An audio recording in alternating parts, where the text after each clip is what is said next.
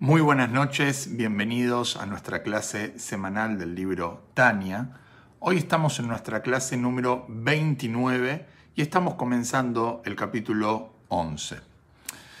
En la clase anterior, en el capítulo 10, hablamos de los dos niveles de tzadikim, el tzadik betoblo y el tzadik berralo. Ese tzadik betoblo que no tiene vestigio de mal, ya que lo transformó totalmente al bien, y el tzadik berralo que todavía tiene un vestigio de mal, pero solamente tiene la instigación al mal, pero en absoluto no lo tiene en lo concreto, lo tiene totalmente dormido dentro de él. En el capítulo 11 vamos a hablar lo que es la contraparte, el otro lado de lo que vendría a ser el tzadik betoblo y el tzadik berralo, que es el rayá betoblo y el rayá berralo. Nosotros explicamos en el capítulo número 1 que cuando un yehudí comete tan solo un pecado, esto lo transforma en un rayá, traducido lo podríamos decir en un malvado. ¿Qué es esto? ¿Una persona comete un solo error y ya te transforma en un malvado? Realmente el Tania nos enseña a mirar las cosas profundamente y nos dice lo siguiente, que realmente por qué la persona cuando comete un pecado se transforma en un rayá, el motivo es qué es lo que está pasando internamente dentro de esa persona.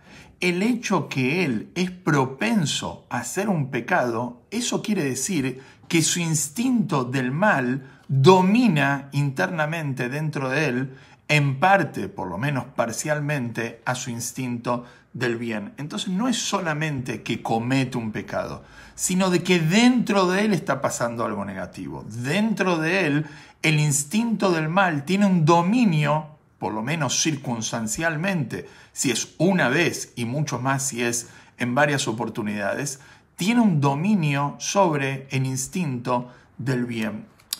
Entonces, eso es lo que ocurre con un rayá. Lo que habíamos explicado en la clase anterior es que en el tzadik el instinto del bien domina completamente al instinto del mal. Entonces, vamos a meternos de lleno en el capítulo 11 y como siempre les voy a compartir aquí en los comentarios para que puedan seguir el libro Tania desde adentro de la editorial Keot. Algo muy importante que tenemos que aclarar es que cuando hablamos en la clase anterior que el alma divina subyuga al alma animal, esto no tiene que ver con cuánta Torah o cuántas mitzvot cumple la persona. La persona puede estar estudiando todo el día Torah y puede cumplir absolutamente todas las mitzvot, pero eso no transforma en tzadik. Porque tzadik es un cambio interno dentro de la persona. No es solamente lo que hace, sino lo que es.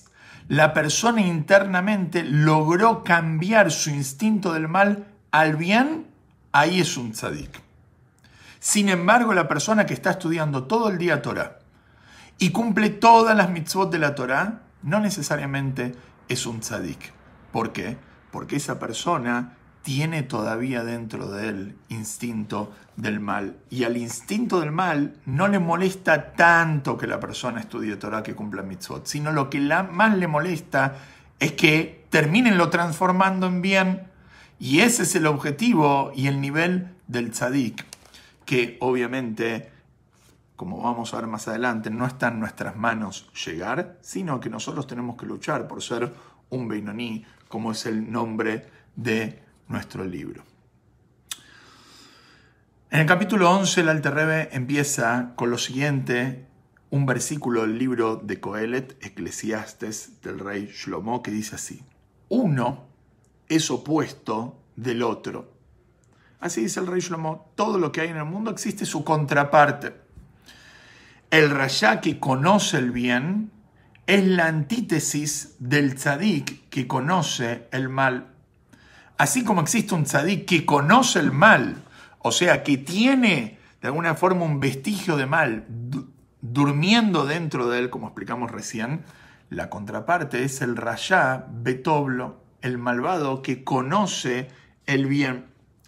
Esto quiere decir, dice el Alter Rebbe, que el bien que hay en su corazón, perdón, esto quiere decir que el bien que hay en su alma divina, que está en su cerebro, como, explicando, como explicamos que ahí está la residencia del alma divina en la parte derecha de su corazón, y en la parte derecha de su corazón, está subordinado al mal del alma animal que se deriva de la clipá, que está en la parte izquierda del corazón y anulado dentro de este. ¿Qué es un rayá betoblo? ¿Qué es un malvado que tiene bien? Es un malvado que su bien parcial, circunstancialmente, se ve dominado por su instinto al mal.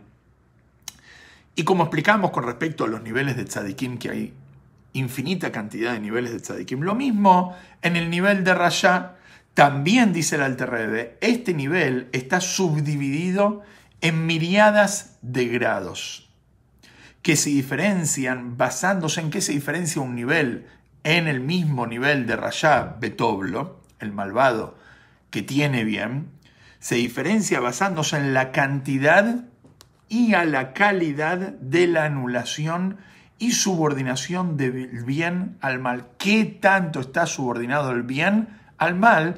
Eso es lo que va a hablar de qué tan tzadik, perdón, qué tan rayá betoblo es la persona. Y trae el ejemplo, está aquel en el que la subordinación y anulación del bien al mal es ínfimamente menor, o sea, es muy poco lo que el mal domina al bien. Pero como explicamos, por el solo hecho de que una vez domine el mal al bien, eso habla que dentro de él, en su interior, algo negativo está pasando. Y eso mismo ya lo transforma en un rayá. Y aún estas, dice el Alter estas dominaciones del bien al mal, no son permanentes, no son constantes todo el tiempo, ni frecuentes, ni recurrentes a intervalos frecuentes. En lugar de ello, el mal prevalece sobre el bien solo en ocasiones poco frecuentes. De vez en cuando el mal domina el bien, aunque sea una vez, conquistando la pequeña ciudad, como explicamos que es el cuerpo, es decir, el cuerpo, pero incluso cuando domina el mal al bien, cuando lo logra, es solo parte del mismo y no todo. No llega a dominar todo el cuerpo de la persona, sino solamente una parte, una vestimenta, como vamos a ver ahora, que puede ser en el pensamiento que domina el mal, o puede ser en la palabra que domina el mal, o puede ser en la práctica, en la acción. Otra vez, y no todo, sometiendo la, esa, a esa parte a su disciplina, vamos a decir, el pensamiento cae bajo el dominio del instinto del mal, y haciendo que sea una carroza, como explicamos ya en varias oportunidades, que una carroza, una va, es el concepto de la anulación. El cuerpo se anula a la voluntad del instinto animal para el mal y haciendo luego que esa parte del cuerpo sirva de vestimenta en el cual se investirá una de las previamente mencionadas tres vestimentas del alma animal. Es decir, y acá se mete en el detalle. Ya sea prevalecer solamente en la acción, por ejemplo, en la consumación de transgresiones menores únicamente, puede ser que haga un pecado menor, a pesar que no podemos decir que es un pecado menor, que es un pecado mayor, pero sin lugar a dudas que hay pecados que son graves y hay pecados que son menores. Eso lo podemos medir en la Torah en función al castigo de los pecados. La Torah habla que hay pecados que tienen pena capital o pena en manos del tribunal o en manos del cielo, y hay castigos que simplemente la persona tiene que arrepentirse y tener una ofrenda como expiación, como vamos a ver ahora en un ratito. Otra vez, es decir, ya sea prevalecer solamente en la acción, en la consumación de transgresiones menores únicamente, mas no las graves, Dios libre, o en la palabra, por ejemplo, el instinto del mal domina el instinto de bien en el dibur, en la palabra. Pero apenas en la palabra, qué se refiere a la palabra? En la expresión de aquello rayano, en hebreo se dice abak la yonará. ¿Qué es el abak la yonará? Existe la yonará que significa maledicencia, hablar mal de otra persona. Aunque sea verdad Porque hablar algo que es mentira de otra persona es directamente Motziv es una calumnia, es mucho más grave. La Yonara es cuando uno habla mal del otro, aunque lo que esté contando es verdad, pero realmente no lo tendría que haber contado. Hay muchos detalles en la ley, en las leyes no es el momento y el espacio para explicarlo. Pero también existe algo que se llama abak, la yonara. Abak, la yonara es como polvo de la yonara. Tiene gusto la yonara. ¿Por qué? Porque provoca que se termine hablando la yonara de esa persona. Por ejemplo, cuando uno dice, no me hagan hablar de fulano, no les quiero decir lo que hizo. No dijiste lo que hizo. Pero el solo hecho de decir, no me hagan hablar, eso da lugar a que el otro interprete y termine hablando la yonara entonces puede ser que el instinto animal domine a la persona en lo que es la palabra y no en algo grave, sino en polvo de la yonara. En la difamación y en la mofa y similares, o son en el pensamiento, por ejemplo. Puede ser que el instinto animal no llegue a dominar la palabra de la persona, menos la acción, pero domina en el pensamiento de la persona, que obviamente eso es lo más difícil de controlarnos por ejemplo, en reflexiones de pecado, que en algunos aspectos son peores que el pecado mismo. Está traído que pensar algo prohibido en algunos casos es peor que la acción en lo referente a uno mismo. ¿Por qué? Se trae el ejemplo de que la persona tiene tres vestimentas, como explicamos, pensamiento, palabra y acción. De estas tres vestimentas, donde el alma se inviste en ellas, Existen vestimentas externas donde el alma no se involucra mucho en eso, por ejemplo en la acción. Existen vestimentas intermedias, que es la palabra, pero existe una vestimenta que es la vestimenta más cercana al alma, que es el pensamiento de la persona. Por eso la persona puede hacer y dejar de hacer. Es como que la persona se puede poner una campera y sacarse la campera. La persona se puede poner una camisa y sacarse la camisa, hablar y dejar de hablar, pero la persona no puede dejar de pensar, porque es como el cuerpo de la persona, es como el cuerpo para el alma, el pensamiento. La persona, por cuanto que el alma vive, el pensamiento al ser parte íntegra del alma, la persona no puede dejar de pensar, puede cambiar de pensamiento. Entonces, si yo les pregunto a ustedes, ¿qué es más grave, pecar en la acción ¿Pecar en la palabra o pecar en el pensamiento? Entonces la respuesta es, depende. En lo que refiere al otro es mucho más grave hacerle mal, hablarle mal y como último, menos grave es pensar mal del otro, porque el otro quizás nunca se entera de esto. Ahora, en lo que refiere a mí, al daño que yo me estoy haciendo a mí mismo, es mucho más grave mi pensamiento prohibido que mi palabra prohibida y mucho menos que mi acción prohibida. ¿Por qué? Porque no es lo mismo ensuciar una ropa de tela normal que una ropa de seda. Mientras más importante es la vestimenta, más grave es cuando uno lo mancha. Por eso en Hasidut siempre se habla que la persona tiene que cuidar el pensamiento. Seguimos leyendo. Este es el caso, aun cuando la persona en realidad no está pensando cometer un pecado. No es que la persona piensa en hacer el pecado, sino que tan solo se permite la meditación, por ejemplo, trae un ejemplo el Alterrebe, en la unión carnal del hombre y la mujer en general, en lo que es pensamientos pecaminosos que no debería pensar la persona, con lo cual viola la advertencia cuando una persona piensa en estas situaciones prohibidas para él, viola la advertencia de la Torá, te cuidarás de, de toda cosa mala. Y que nuestros sabios en la Gemara interpretaron en el sentido de que la persona no debe albergar fantasías impuras durante el día para que no se vuelva impuro durante la noche. Si la persona va a pensar cosas prohibidas durante el día, obviamente va a terminar pensándolas durante la noche, va a llegar a situaciones indebidas. O, continúa, cuando en un momento adecuado para el estudio de la Torá vuelve su corazón hacia asuntos vacíos. Como está escrito, por ejemplo, la persona tendría que ocuparse de Torah, tiene el tiempo, porque es una persona que ya terminó con su trabajo o que gracias a Dios tiene bendición y que no necesita trabajar tanto. Y la persona ya comió y ya se ocupó de su cuerpo en las necesidades básicas. La persona tendría que estudiar Torah. ¿Y qué hace esa persona en vez de estudiar Torah? Se dedica a cosas banales, a pasatiempos. Entonces esa persona, como está escrito en la Mishnah, en el Tratado de Pirkei Avot, dice así, aquel que se despierta de noche, cuando tiene tiempo de estudiar Torah, la persona descansó y se despierta en la noche. Y es un momento donde estaría tranquilo, no tiene que ir a trabajar en ese horario. Y en vez de estudiar Torah, vuelve su corazón al ocio, es culpable con su propia alma, o sea, es responsable del pecado que hizo. Porque tenía la oportunidad, tenía la cabeza, tenía la tranquilidad y se ocupó de temas de ocio, es responsable del error.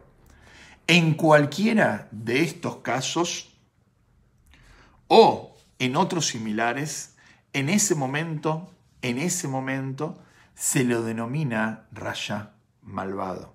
Lo que significa que el mal de su alma prevalece en su interior, invistiéndose en su cuerpo, induciéndolo al pecado e impurificándolo. Como explicamos en la introducción de este capítulo, que realmente el rayá, eso que él comete un pecado, es una expresión de lo que está pasando dentro de él. Lo más grave no es el pecado, sino qué está pasando dentro tuyo. ¿Por qué hiciste el pecado? Como una vez escuché que un, un rabino le dijo a sus alumnos, no te culpo del pecado, te culpo de cómo se te ocurrió hacerlo. Porque el pecado, ya estabas en el baile, ya estabas en la calentura. Bueno, es difícil controlarse. Pero cuando estabas en frío y nadie te llevó a eso, ¿cómo se te ocurrió a vos? La respuesta es, cómo se te ocurrió? Porque dentro tuyo tenés ese dominio del mal hacia el bien. Posteriormente, continúa el Alter el bien que está en su alma divina, después de hacer el pecado, se hace valer y la persona se arrepiente. No es que queda en el pecado, la persona se arrepiente. La persona buscará la disculpa y el perdón de Dios. Y si se arrepiente con la penitencia adecuada, de acuerdo a los consejos de nuestros sabios, Dios efectivamente lo va a perdonar, lo perdonará. Obviamente que el concepto de Teshuvah es una de las bases de la fe judía. La persona que comete un pecado y se arrepiente, Dios lo perdona. Y este arrepentimiento es con una de las tres formas de perdón expuestas por Rabbi Ishmael, ahí en la Mishnah, en el Tratado Talmúdico Yomá, como se explica en otra parte, en, el, en en, perdón, en Teshuvah, el tercer libro del Tania, y el Alter empieza en el primer capítulo donde explica esta Mishnah en el Tratado de Yomá, que dice que las tres formas del camino a la Teshuvah son las siguientes. Primero, si la persona omite un mandamiento positivo y se arrepiente, Dios lo perdona inmediatamente. Y ahí explica el motivo, no es porque es menor omitir un mandamiento positivo. Vamos a decir, una persona se olvidó de decir Birkat Amazon. Es una mitzvah de la Torah bendecir después de las comidas, después del pan. Y la persona se olvidó, pasó ya medio día, se olvidó, ya no lo puede decir, porque ya de alguna forma pasó el tiempo que puede decir el Birkat Amazon y la persona se da cuenta y se arrepiente de, esta, de este error y omisión del agradecimiento a Dios después de la comida. Dios lo perdona en el momento. ¿Por qué Dios lo perdona en el momento? Porque ya no hay vuelta atrás. Esa mitzvah que él podría haber hecho ya no tiene recupero. Va a comer otra, otra vez pan, va a decir Birkat Amazon, pero eso no va a ser recupero de ese Birkat Amazon que tendría que haber dicho. Vamos a decir, una persona, Dios libre un día, se olvidó de decir el Shema a la mañana o a la noche. Al otro día, toda la vida va a decir el Shema. Sin embargo, nunca va a recuperar eso que podría haber hecho en este día. Ese Shema ya lo perdió. Por eso Dios lo perdona en el momento, no porque es menor explicar al Terrede, sino porque ya no tiene recupero. El segundo camino de Teshuvah es si la persona transgrede un mandamiento prohibitivo, come algo prohibido transgrede el Shabbat, Dios libre. Entonces la persona se debe arrepentir y dice la Mishnah que Yom Kippur expía, o sea, la persona se arrepiente, queda de alguna forma en stand-by la limpieza del pecado. Y Yom Kippur es el día donde la esencia del día limpia. Es un día donde es un día de moratoria, es un día donde se limpia todas las deudas, con el arrepentimiento previo, obviamente. Si es entre el hombre y Dios, si es entre el hombre y el semejante, obviamente la persona le tiene que pedir perdón al semejante, y cuando él perdona, y Dios también perdona y limpia en Yom Kippur.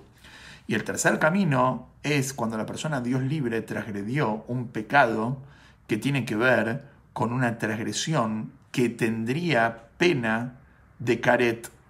Caret es una muerte espiritual donde se le corta el alma a la persona de lo grave del pecado que cometió, o en época eh, de la época del Beit HaMikdash, que transgredió un pecado que tiene pena capital por manos del tribunal. Entonces la persona hoy en día, por cuanto que no hay muerte a manos del, del tribunal, entonces la persona si se arrepiente, y Yom Kippur pasó, entonces finalmente su pecado es limpiado por medio de los sufrimientos que le viene a la persona. Por cuanto que la persona de alguna forma tiene que rendir cuentas y pagar por el error cometido, es preferible que la persona limpie el pecado en este mundo y no Dios libre que lo tenga que limpiar en el mundo venidero, como está traído el dicho de nuestros sabios, que es mejor toda una vida de sufrimiento en este mundo que un momento de sufrimiento en el mundo verdadero. En resumen, la diferencia entre lo que hablamos en el capítulo anterior, el capítulo 10, y este capítulo, en el tzadik berralo, el justo que tiene mal, el mal dentro de él nunca se activa. Está en un estado durmiendo totalmente anulado al bien, nunca se activa. Y en el tzadik betoblo está totalmente transformado, ya directamente no existe. En su contraparte, en el rayá betoblo, el bien, a pesar que el mal lo domina, el bien sí existe. Y puede existir y estar activo muchas veces. Es más, puede ser mayoritaria la parte del bien frente al mal. Sin embargo, el solo hecho de tener una acción negativa, una palabra o tan solo un pensamiento, habla que internamente la persona, algo dentro de él está pasando. Sobre el tema que hablamos hoy, de un solo pecado que la persona comete, esto lo transforma en un rayá, hay un famoso ejemplo que trajo el mashpia Rav Shlomo Kesselman, Haim Shloime Kesselman, un mashpia en Israel, en Kfar Chabad, que él dijo que había una vez una persona que guiaba toda su vida con su reloj, iba a su trabajo con su reloj y siempre lo tenía en horario. Un día, por una circunstancia, el reloj salió de hora y se movió un minuto incorrecto. Esta persona, una vez que perdió ese minuto y el reloj ya está un minuto menos, un minuto más, ahora toda la vida, si él no lo pone en horario, va a llegar tarde al trabajo, va a perderse el tren, va a perderse el avión. ¿Por qué? Por un minuto. Este es el punto de el Rayabe Toblo. Un solo error ya mueve el norte del lugar incorrecto. Si Dios quiere, vamos a continuar con el capítulo 11, este capítulo tan lindo en el próximo Shibur. Que tengamos una excelente semana. Shabu Tov.